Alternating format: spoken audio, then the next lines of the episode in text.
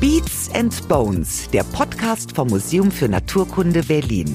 Wissen aufs Ohr in Kooperation mit der Berliner Sparkasse. Die größte Herausforderung für diese neue Bauaufgabe war eigentlich, ein Gebäude zu entwerfen für Sammlungen, die ja stetig wachsen. Das war eigentlich das Schwierigste daran und der Architekt August Tiede hatte eine wirklich eigentlich visionäre Einstellung dazu und hat quasi äh, hinterfragt, was unter Museum eigentlich zu verstehen ist. Das Museum für Naturkunde ist für alle da. Ein Haus für Forschende und BesucherInnen. Mittendrin das Herzstück, die Sammlung. Mit circa 30 Millionen Objekten die größte ihrer Art in Deutschland. Es wird geforscht, entdeckt, gestaunt. Aber was macht ein Museum wirklich aus? In der langen Geschichte des Museums wurde die Antwort auf diese Frage immer wieder neu beantwortet. Und das kann man nicht nur nachlesen, man kann es auch sehen. Wie und wo genau, dazu müssen wir uns auf Geschichtsreise begeben und zwar mit Jutta Helbig. Dr. Jutta Helbig ist Kunsthistorikerin. Über die Architekturgeschichte des Museums für Naturkunde Berlin hat sie 2018 ihre Doktorarbeit geschrieben. Mit Museen kennt sie sich aber nicht nur in der Theorie aus. 2017 hat sie für einen Scheich in Katar sogar höchstpersönlich eine Ausstellung konzipiert. In ihrer Freizeit geht Jutta gerne ins Theater und auf Konzerte.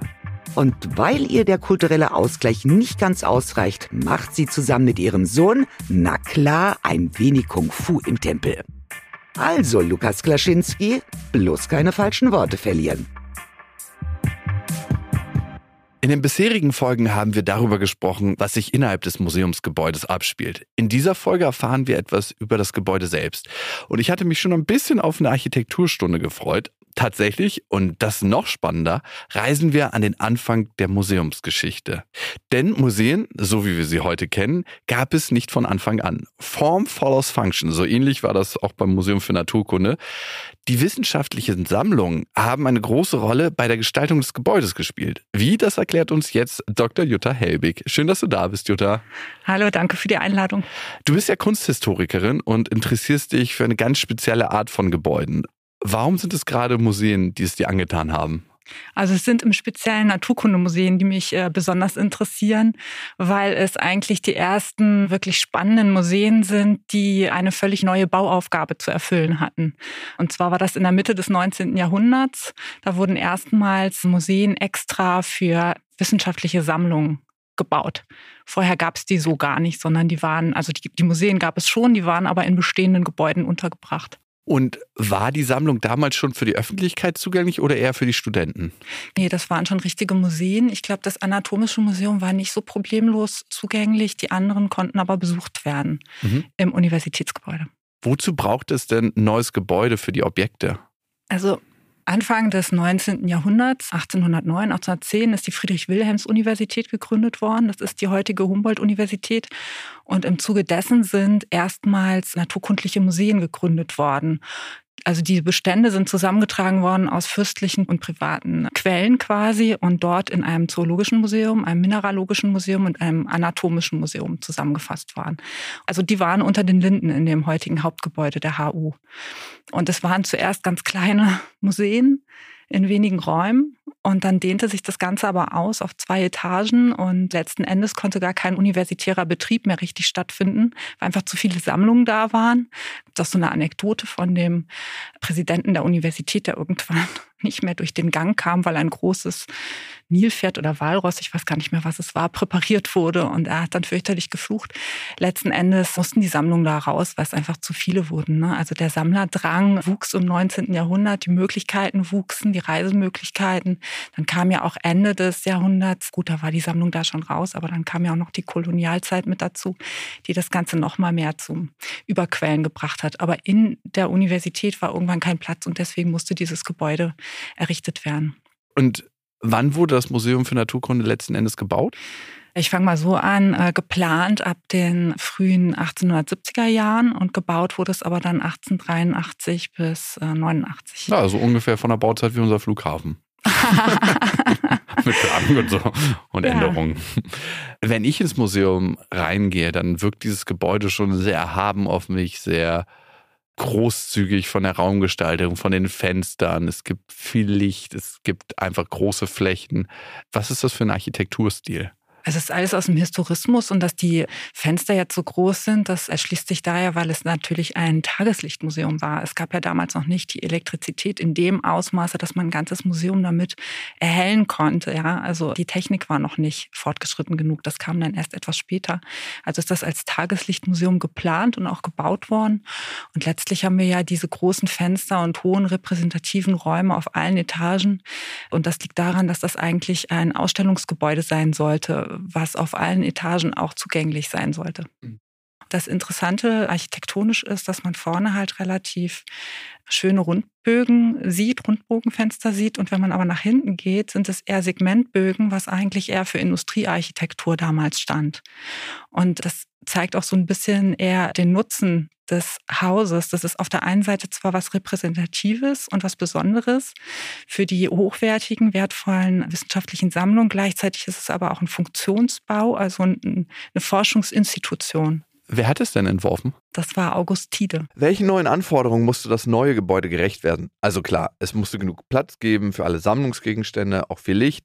Welche Ansprüche hatte man noch an das Gebäude? Ja, die größte Herausforderung für diese neue Bauaufgabe war eigentlich, ein Gebäude zu entwerfen für Sammlungen, die ja stetig wachsen. Das war eigentlich das Schwierigste daran. Und der Architekt August Tiede hatte eine wirklich eigentlich visionäre Einstellung dazu und hat quasi äh, hinterfragt, was unter Museum eigentlich zu verstehen ist. Also damals war es so, dass die meisten Museumsdirektoren wollten gerne äh, alle Objekte ausstellen, die dafür einfach nur geeignet waren. So auch der Direktor des Zoologischen Museums, Wilhelm Peters.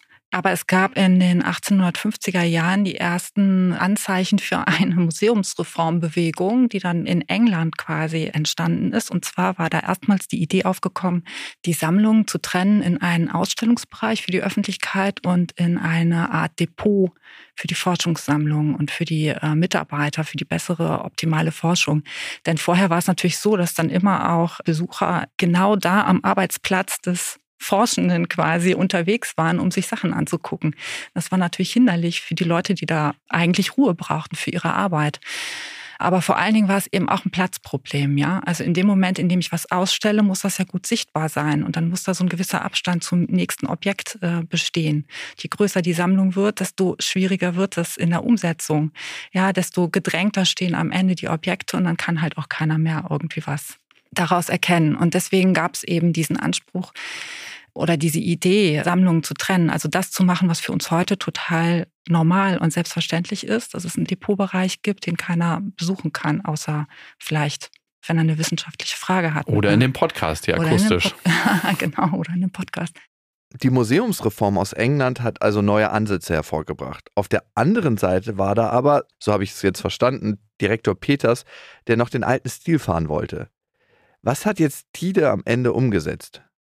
Augustine war relativ pragmatisch. Das war, ich will, ich will noch nicht mal sagen, er war ein Museumsreformer. Er hat sich einfach die praktischsten und idealsten Dinge rausgepickt und hat dann äh, vorgeschlagen, den Saal quasi in seinem Inneren erweiterbar zu machen, um ausschließen zu können, dass man auf dem Grundstück oder irgendwo anders anbauen muss.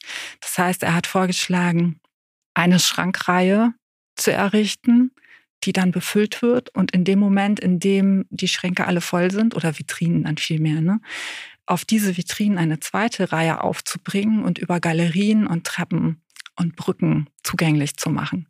Da hat das alles irgendwie schön aufgezeichnet und eigentlich wirklich gut. Also das heißt, im Inneren des Hauses wäre quasi in jedem Saal die Möglichkeit gegeben, eine zweite Fläche einzurichten. Das ist natürlich was, was man vorher auch statisch einkalkulieren muss. Das kann man nicht in jedem Fall machen.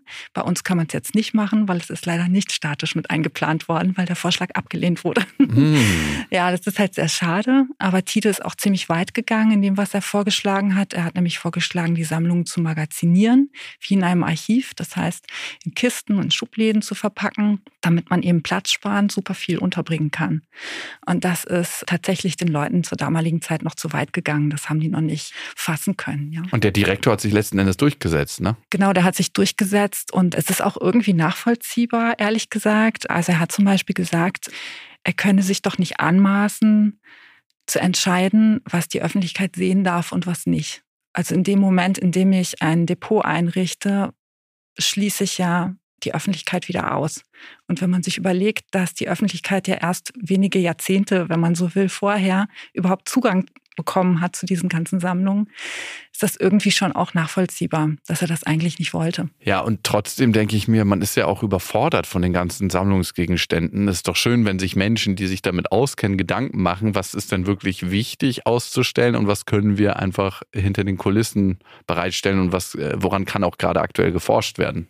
Mhm. Ja, das ist unsere heutige Sicht der Dinge. Okay. Damals war das eben nicht so angesagt. Damals gab es auch so eine Kombination aus dieser Aufstellung systematischer Reihen in den Vitrinen und dem Workflow der Wissenschaftler, sage ich jetzt mal. Also die haben ja so vergleichend damals gearbeitet. Heute arbeitet man ein bisschen anders. Ne? Mhm. Also die haben halt damals taxonomisch und vergleichend nur gearbeitet mhm. oder hauptsächlich. Ja. Und da war das einfach von Vorteil, wenn die Objekte in Reihe und Glied nebeneinander standen. Äh, für die Besuchenden war es natürlich ein bisschen überfordernd, ja klar. Mhm. Aber der Anspruch bestand halt für den Direktor, also für Wilhelm Peters überhaupt nicht, da äh, irgendwas pädagogisch Sinnvolles, Wertvolles für die Allgemeinheit zu schaffen. Der meinte eben, wer sich belehren will, der kann sich belehren, aber es ist nicht notwendig, dass jetzt von Seiten des Museums aus so eine Belehrung geleistet wird. Also war das Museum eigentlich gar nicht so auf die Besucherinnen und Besucher ausgelegt, wie es heute ist? Auf eine andere Art irgendwie schon, also die standen immer im Fokus. Mhm. Das, das tragisch-ironische ist ja, dass quasi der Peters dafür verantwortlich ist, wie das Haus gebaut wurde, dass es eben so gebaut wurde, dass wirklich auf allen Etagen die Ausstellung stattfinden kann, dass er aber kurz vor Beginn der Bauarbeiten verstorben ist. Und der, der danach kam, allerdings erst vier Jahre später, der hat es dann total didaktisch eingerichtet im Erdgeschoss für die Ausstellung und hat erstmals quasi eine Ausstellung kuratiert und die oberen Etagen geschlossen und für die Forschungssammlung eingerichtet. Dieser Mann war Karl Möbius, der Nachfolger von Direktor Peters. Er hat Pionierarbeit geleistet. Mit ihm wurde das Museum für Naturkunde zu einem der ersten Museen in Europa, in dem die Museumsreform umgesetzt wurde. Die Sammlung hat er in Forschungs- und Schausammlung unterteilt und die Ausstellung kuratiert, so richtig didaktisch aufbereitet. Und deshalb hatten dann Karl die Ausstellungen dann den Charakter eines riesigen Schulbuchs. Das hieß aber auch, dass sich die BesucherInnen die Ausstellung erlesen und erarbeiten mussten. Ein Museumsbesuch war also schon richtig anstrengend. Auf Wissenschaftskommunikation wurde damals eben noch nicht so viel Wert gelegt. Wenn ihr wissen wollt, auf welchem Level Ausstellungen heute funktionieren, hört gerne mal in die Folge Wie Ausstellungen entstehen rein. Das Gebäude war eigentlich gar nicht auf die Museumsreform ausgelegt. Peters hätte eben doch vor Baubeginn auf die Marie Kondo des 19. Jahrhunderts Architekt August Tiede hören sollen. 1913 stand das Museum nämlich schon wieder vor dem Problem Platzmangel. Deshalb wurde dann der Nordflügel gebaut. Und nach einer kleinen Anpassung ist dann 1917 der Museumsbau entstanden, den wir heute kennen. Es stand also erstmal alles, aber leider nicht lange.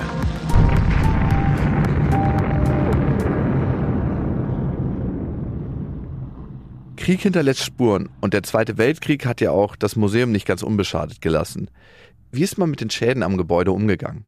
Am stärksten zerstört wurde der Ostflügel, der durch einen Bombentreffer komplett äh, zerstört wurde quasi. Also da war sehr, sehr lange eine Ruine und die ist erst vor wenigen Jahren im Grunde entfernt worden und 2010 konnte dort der neue Ostflügel eröffnet werden. Durch die Architekten Diener und Diener ist der entstanden und wirklich sehr besonders und sehr aufwendig hergestellt worden. Äußerlich ist es ziemlich stark an die umgebende Architektur angepasst. Es wurden dafür Abgüsse genommen, Betonabgüsse des Mauerwerks und der Fensterrahmung, sodass es eben quasi optisch sich angleicht und farblich wurde es ein bisschen durch so eine Graufärbung abgehoben, sodass man sieht, was ist alt, was ist neu. Und im Inneren befindet sich da jetzt die Alkoholsammlung. Also das sind nicht unsere Whiskyflaschen leider, sondern das sind die ganzen in verschiedensten Alkoholika eingelegten Fische und Insekten und Schlangen und was man da alles so hat im gesamten Flügel. Ein Raum, in dem logischerweise nicht geraucht werden darf und äh, auch nicht gefilmt äh, zum Teil, weil durch elektrische Impulse kann da ja ein Brand entstehen, ne? Genau, also die Besucher haben vielleicht schon mal festgestellt, dass es unten im Erdgeschoss, wo man ja rein kann und wo so ein Glaskubus ist, in dem auch solche Präparate stehen, es recht kalt ist. Das liegt daran, dass der ganze Ostflügel so runtergekühlt werden muss, damit keine Explosionsgefahr besteht.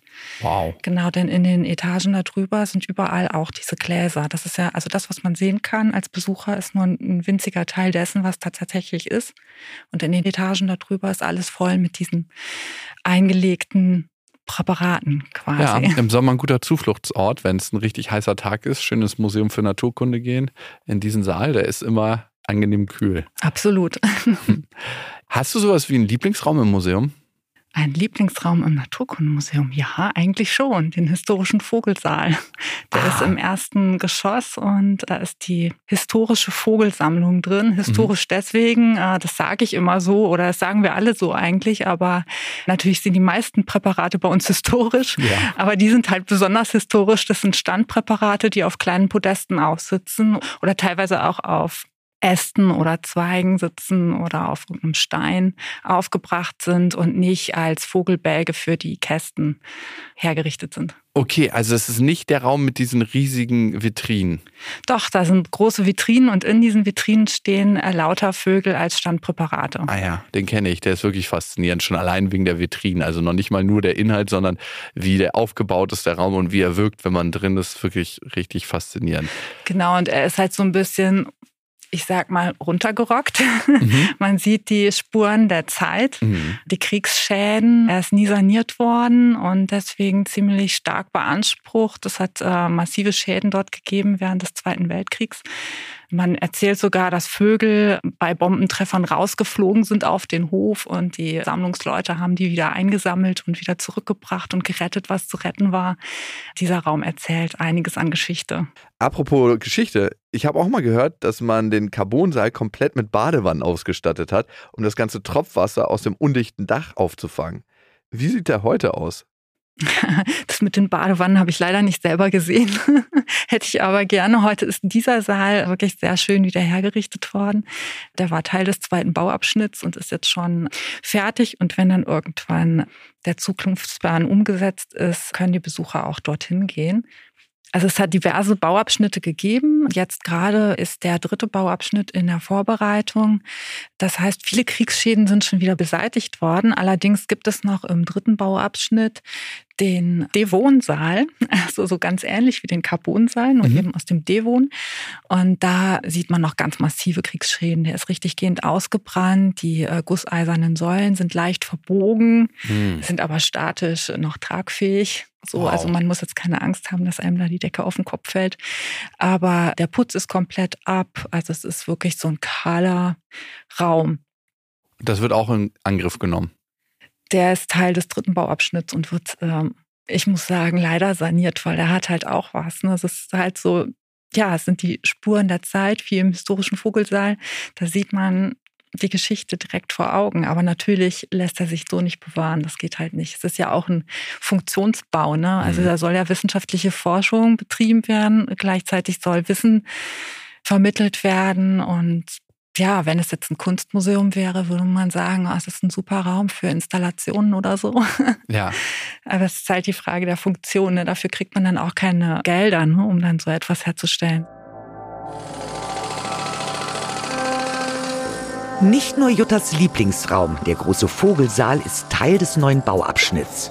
Nach und nach wird das gesamte Museumsgebäude saniert und dabei geht es nicht nur darum, das Gebäude hübsch zu machen. Das Museum ist ein integriertes Forschungsmuseum und das heißt, es wird nicht nur geschaut, sondern auch gearbeitet. Durch die große Sammlung haben die Forschenden Vergleichsmöglichkeiten wie kaum ein anderes Haus auf der Welt. Die Sammlung hat aber auch ein hohes Alter. Manche Stücke haben schon ihren 250. Geburtstag hinter sich. Für die Objekte reicht es also nicht mehr, sie in einer Vitrine aus den 30er Jahren aufzubewahren. Wenn wir zum Beispiel in 50 Jahren auch noch etwas von Darwins Vasa-Papagei, der Jakobine, sehen wollen, dann muss sie gut vor Schädlingen geschützt werden. Und sie braucht das richtige Klima und das richtige Licht. Am Ende freuen sich dann nicht nur Forschende und ihre Sammlungsobjekte über die Baumaßnahmen, auch ihr, liebe HörerInnen. Im Hof entsteht ein Neubau und darin ein öffentlich einsehbares Präparationslabor. So könnt ihr, wie schon in den alten Zeiten, den ForscherInnen des Museums über die Schulter schauen. Aber wer jetzt denkt, unter dem Motto Alles neu macht Bauabschnitt 3 werden sämtliche Vitrinen aus dem Fenster geworfen, der irrt. Das Museum für Naturkunde steht unter Denkmalschutz. Und in diesem Spannungsfeld zwischen alt und neu, da steht Jutta. Aus Alt macht neu, der Zukunftsplan ist ja im vollen Gange und du bist auch daran beteiligt, genauer als Konservatorin für Denkmalschutz. Wie genau kann ich mir deine Rolle vorstellen? Was sind da deine Aufgaben und Herausforderungen? Also das ganze Museum für Naturkunde ist erstmal ein Denkmal gehört zum Denkmalbestand, ist in einer Denkmalliste eingetragen beim Landesdenkmalamt. Auch die Freifläche vor dem Museum ist Gartendenkmal sogenanntes, obwohl es eigentlich kein Garten ist, sondern ein Vorplatz. Mhm. Also es wird geführt als Gartendenkmal. Und immer, wenn man etwas verändern möchte an einem Gebäude, was denkmalgeschützt ist, muss man das mit den Denkmalbehörden absprechen. Mm. Dann muss man sich eine denkmalrechtliche Genehmigung einholen, um da Veränderungen vornehmen zu dürfen. Das Denkmal besteht aber nicht nur aus dem Gebäude selbst, sondern auch aus der mobilen Ausstattung. Das ist also quasi besonderes Mobiliar. Mhm. Und im Museum haben wir da eine wirkliche Besonderheit, nämlich sogenannte Schrankensembles oder Vitrinenensembles. Das sind Vitrinen, die für einen speziellen Saal im Ausstellungsbereich entworfen wurden mhm. in einer gewissen Anzahl. Und das ist dann halt schon in den 70er Jahren des 19. Äh, Jahrhunderts passiert und die sind auch noch zu einem gewissen Anteil da. Mhm. Und die sind eben von besonderem Wert, auch für die Denkmalbehörden. Und wenn man daran jetzt etwas verändern will, wenn man zum Beispiel sagt, man möchte gerne eine Freifläche haben für die Ausstellung, weil man mhm. natürlich auch wissen oder Inhalte, äh, sage ich jetzt mal, in solchen Vitrinen nicht unbedingt immer transportieren kann, mhm. dann muss man sich das genehmigen lassen. Aber die Vitrinen als solches, die sind ja eigentlich nicht mehr heute für Ausstellungen zu gebrauchen, oder? Weil die entsprechen ja nicht mehr den Standards. Und trotzdem dürfen sie ja nicht auch einfach weggeschafft werden, weil die unter Denkmalschutz fallen. Und dann kostet es wahnsinnig viel Geld, so eine Vitrine zu restaurieren. Wie macht ihr das? Das ist also der große Konflikt. Ich habe da quasi ein Konzept geschrieben für die Ensembles im Ausstellungsbereich. Also wenn ich jetzt Ausstellungsbereich sage, meine ich nicht nur das Erdgeschoss, sondern ich meine alle mhm. Säle äh, des Gebäudes, was Tide errichtet hat, wo noch Ensembles drin vorhanden sind, also bis in den zweiten Stock hoch. Da hat man eigentlich auf allen Etagen etwas zur Auswahl. Und die sind natürlich ja tatsächlich für die heutigen Zwecke nicht immer geeignet. Also für bestimmte Sachen sind sie schon geeignet und dafür sollte man sie auch weiter nutzen und da sollte man sie auch unbedingt bewahren. Mhm. Aber natürlich muss man halt irgendwo so eine gewisse Waage finden zwischen alt und neu. Mhm. Einmal, weil man tatsächlich nicht mehr für alles diese Vitrinen nutzen kann. Die sind mhm. auch, also die Vitrinen im Bereich für die Zoologie, das sind diese großen Metall-Glas-Vitrinen, die sind zum Beispiel nicht hundertprozentig dicht. Mhm. Und wenn man da Objekte drin hat, die nicht an sich komplett arsenbelastet sind, dann hat man vielleicht das Problem, dass da Schädlinge einfallen und die Bestände dann einfach auch anfressen, mhm. um es deutlich zu sagen. Ja? ja, und staubdicht sind sie dann auch nicht. Und dann hat man noch das Problem, dass das Glas ziemlich spannt, weil die Türen ein bisschen verzogen sind und es kann dann schnell zum Glasbruch kommen. Mhm. Also es ist nicht so ganz unproblematisch, aber tatsächlich stehen die eben zu Recht auch unter Denkmalschutz, weil das ist schon eine große Besonderheit, die es auch in anderen Häusern in Berlin nicht gibt, in dieser Konstellation und in dieser Vielzahl und sieht wahnsinnig schön aus. Aber das Museum muss ja auch in irgendeiner Weise funktionieren. Ne? Es ist ja nicht nur eine Ausstellungsfläche, es wird äh, fleißig gearbeitet, geforscht. Dafür braucht man Labore, es gibt Werkstätten, es gibt Platz für technische Geräte. Passt dann das alles in dieses eigentlich sehr alte Gebäude? Nö. Okay. nee, das passt eigentlich nicht alles da rein. Also natürlich haben alle gewisse Ansprüche und Bedarfe, die besonders hoch sind und die sich so wahrscheinlich nicht alle befriedigen lassen.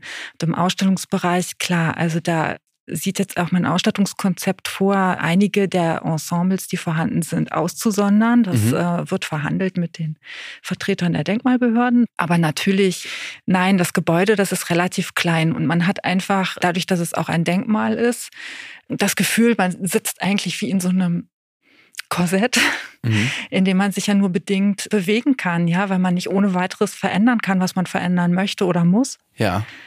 Die Möbel ziehen das Korsett noch mal ein bisschen enger. Mhm. Ja, und das ist auch gut so. Also es ist schon gut, dass es den Denkmalschutz gibt. Das ist auch wichtig, sonst hätten wir nichts mehr von all dem. Sonst würde jeder alles raushauen, äh, mhm. was nur rauszuhauen ist, um seine eigenen Interessen durchzusetzen. Dafür ist ja gerade Denkmalschutz da, aber es macht die Sache natürlich schwierig. Um das Ganze so ein bisschen abzufedern, haben wir jetzt zum Glück die Möglichkeit, ein Depotgebäude auch noch zu errichten, ah, okay. wo dann wirklich unter modernen Bedingungen ein Großteil der Sammlung auch ausgelagert werden kann. Wenn wir schon von baulichen Veränderungen sprechen, warum gibt es eigentlich keine Rollstuhlrampe am Eingang? Ich glaube, das wurde damals verhindert vom Denkmalamt, dass man den Haupteingang verändert. Aber da war ich nicht involviert, deswegen kann ich nicht so richtig gut Auskunft geben, warum es bisher noch nicht war. Ich kann nur sagen, dass es jetzt kommen soll. Ja, der Zukunftsplan sieht das vor. Das soll ein integratives, offenes Forschungsmuseum sein. Und dazu gehört natürlich selbstverständlich, dass alle Personen gleichermaßen den gleichen Haupteingang benutzen dürfen, ja, und mhm. niemand einen Seiteneingang aufsuchen muss. Mhm.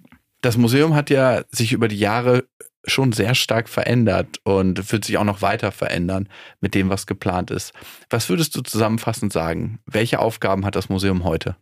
Hast du vielleicht dafür auch ein Beispiel? Weil das ganze Konstrukt Museum ist ja so riesig und man kann es vielleicht nicht überblicken. Vielleicht können wir uns auf eine Sache konzentrieren.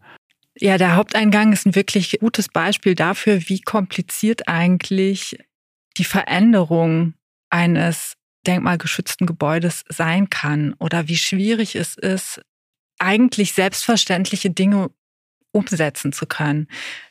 Wahrscheinlich achtet keiner so richtig drauf, der zwei Beine hat, die funktionieren und keinen Rollator vor sich herschieben muss oder sonst mit Kinderwagen unterwegs ist. Man geht einfach die Treppe hoch und dann ist man drin. Mhm. Aber wenn man mal genau hinguckt, dann geht man nicht nur eine Treppe hoch, sondern man kommt oben an, ist auf so einer podestartigen Situation und dann kommen nochmal Stufen. Und dann mhm. erst kommt man rein. Und wenn man drin ist, kommen, egal in welche Richtung man gehen will, wieder Stufen. Also man hat eine große Anzahl von Stufen. Das heißt, mhm. in dem Moment, in dem ich ein historisches Gebäude von 1889 verändern will, verändere ich, oder beziehungsweise den Haupteingang, verändere ich nicht nur eine Treppe, sondern die ganze Innensituation gleich mit, weil es bringt ja nichts, wenn man oben auf dem Podest ankommt, wenn dann wieder mhm. Stufen kommen. Also muss alles verändert werden.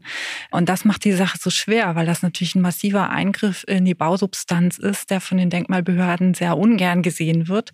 Aber hier ist die Frage eben nicht, ob wir das machen können, sondern nur, wie es am Ende aussehen wird, weil es eigentlich völlig außer Frage steht, dass wir es machen müssen.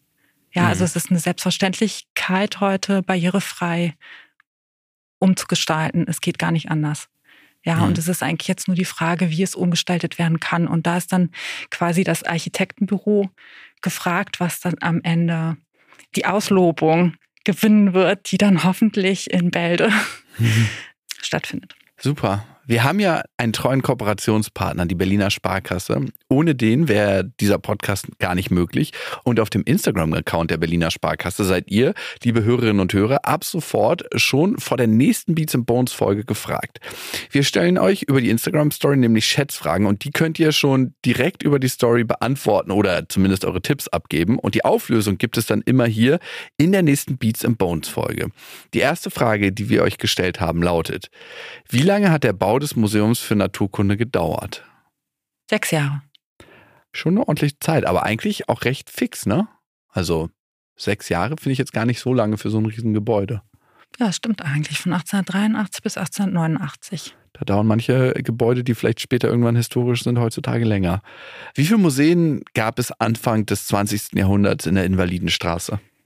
Also es waren sieben Museen die Geologische Landesanstalt und Bergakademie, die Landwirtschaftliche Hochschule, das Zoologische Museum, das Mineralogische und das Paläontologische Museum, alle mhm. drei zusammen im Museum für Naturkunde, mhm. was aber ja trotzdem drei Museen waren, das Pathologische Museum der Charité und das Verkehrs- und Baumuseum, welches sich damals im Hamburger Bahnhof befand. Ah, so eine richtige Museumsstraße also. Ganz genau. Und vorher war es aber eine Industrielandschaft. Wow, okay. Liebe Jutta, vielen Dank für das Gespräch. Ich danke auch.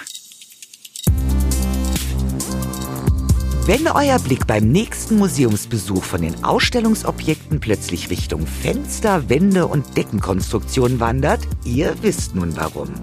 Am dritten Bauabschnitt ist neben Jutta übrigens auch unser nächster Gast beteiligt. Mit Bauleiter und Kustos der Fischsammlung Dr. Peter Bartsch geht es in der nächsten Folge wieder um tierisches Wissen. Wir sprechen über unsere glitschig kalten Unterwasserfreunde, den Fischen, und darüber, was wir Menschen mit ihnen gemein haben. Aber bevor wir gleich abtauchen, würden wir uns noch sehr über ein paar Sternchen in der Spotify-App freuen. Bis zum nächsten Mal, bleibt gesund.